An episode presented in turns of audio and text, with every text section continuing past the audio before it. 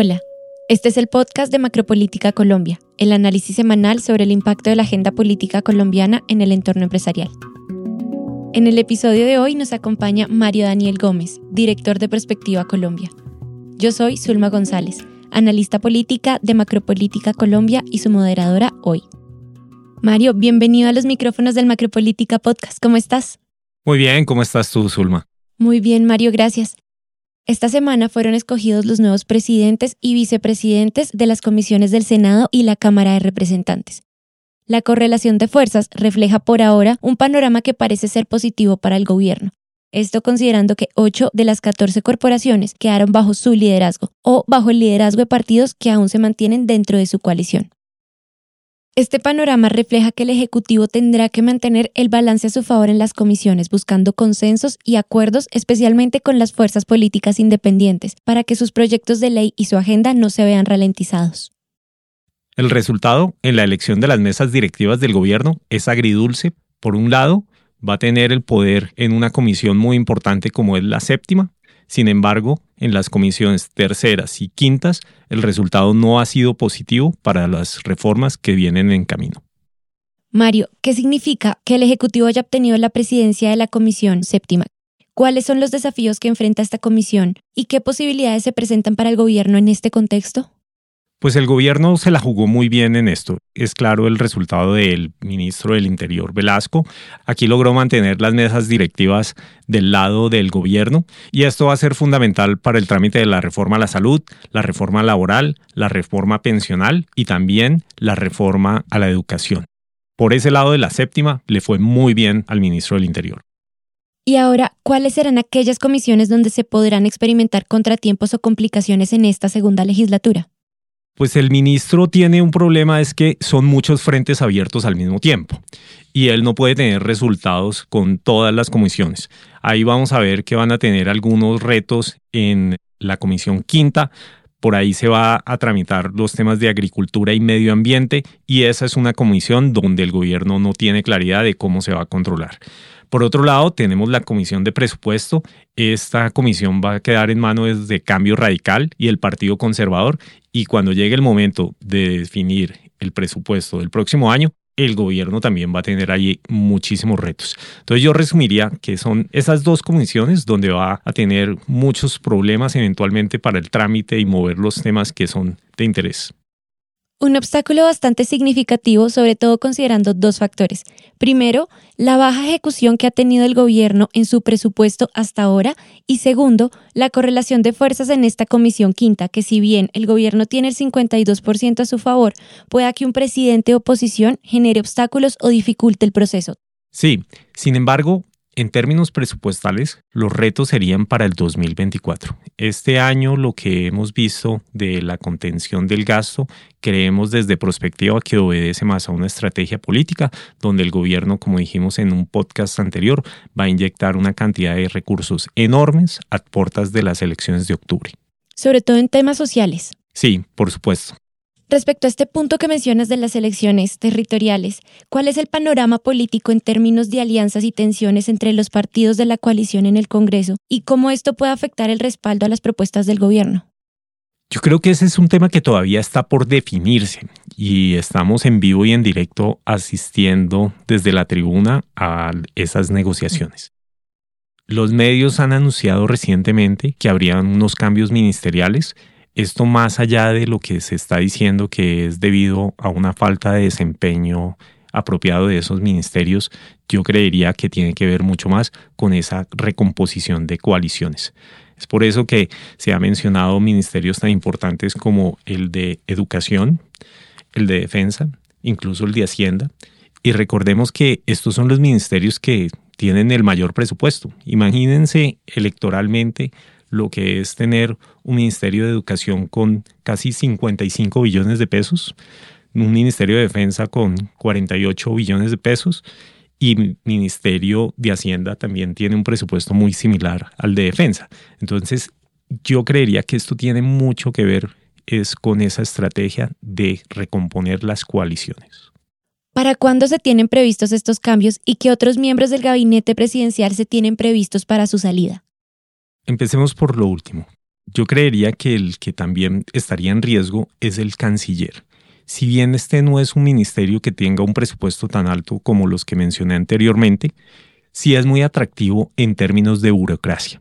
Imagínense cuántos consulados, embajadas pueden empezar a negociar con esa nueva coalición que se quiere formar. En cuanto a la primera parte de tu pregunta es cuándo serían esos cambios, esto coincide también con el primer año de gobierno. Estamos a 10 días de tener el cumplimiento del primer año de gobierno y el presidente puede estar teniendo dos reflexiones. La primera es que para este momento su ejecución es muy baja. Creo que necesita empezar a mostrar mayores resultados y podría, sí, como se ha anunciado, estar tratando de recomponer el gabinete buscando que haya una mayor ejecución. O lo segundo es tratando de recomponer el gabinete, pero también pensando en una coalición de gobierno que le ayude a tramitar todas esas reformas que ya le quedarían solamente tres años. Mario, adelántanos un poco sobre ese informe de un año de gobierno que estamos preparando desde Prospectiva. ¿Cuál es la principal hipótesis respecto a esa relación entre el gobierno y el Congreso?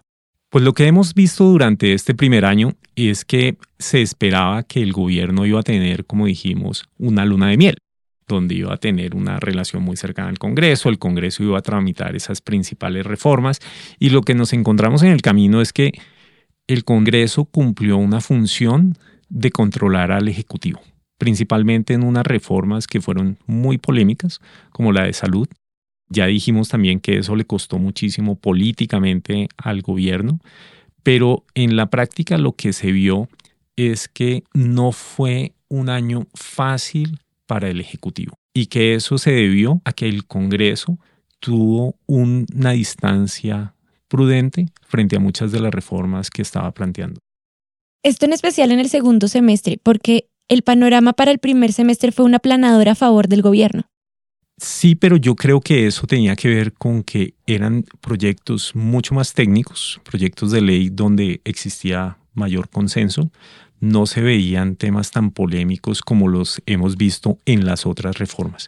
Entonces, por eso es que insisto que el Congreso tuvo esa cualidad de ser más un control a unos cambios que eran muy abruptos y que podrían llegar a ser eventualmente negativos para algunos sectores de la sociedad.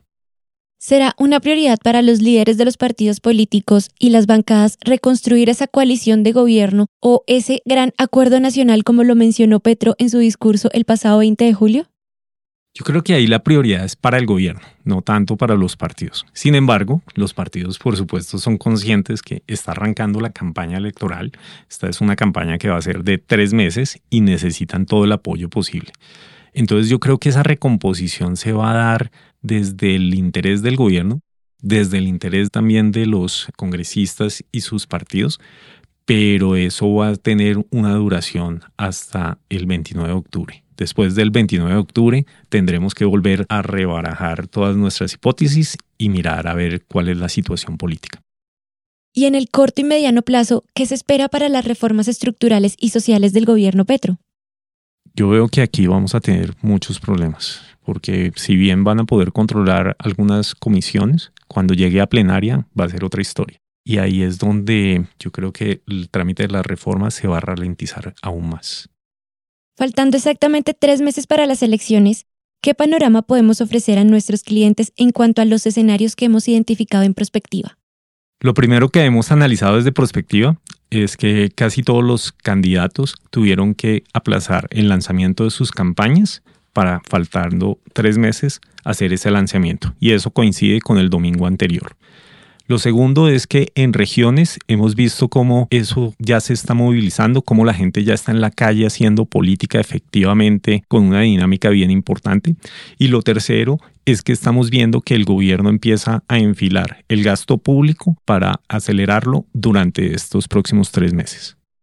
Y el cuarto punto es que ya esta semana se está cerrando el periodo de tiempo para inscribir oficialmente a los candidatos y el próximo 6 de agosto sabremos quiénes son oficialmente quienes van a disputarse esas regionales. Mario, muchas gracias por acompañarnos hoy. A ti, Zulma, feliz día. Para Prospectiva será un gusto compartir con nuestros clientes los principales insumos analíticos del equipo de Macropolítica Colombia. Diferentes líderes políticos y ministros de Hacienda de la región se reunieron entre el 27 y 28 de julio en Cartagena. Colombia, Chile y Brasil fueron los coanfitriones del encuentro, el cual tenía como objetivo el establecimiento de un sistema de tributación más equitativo e incluyente. Ricardo Bonilla, ministro de Hacienda, ofreció un avance sobre el plan de gobierno para combatir la desaceleración económica. El funcionario anunció la destinación de 3 billones de pesos para la ejecución de obras públicas en el país. Continúan las diferencias entre el presidente Petro y la alcaldesa de Bogotá, Claudia López, por la construcción del metro. Hay opiniones divididas frente a si la obra debe ser elevada o subterránea. Esto podría figurar en las principales discusiones en la capital de cara a las elecciones regionales. Este fue el Macropolítica Podcast, el podcast semanal del equipo de análisis político de Perspectiva Colombia. Gracias por escucharnos y hasta la próxima semana.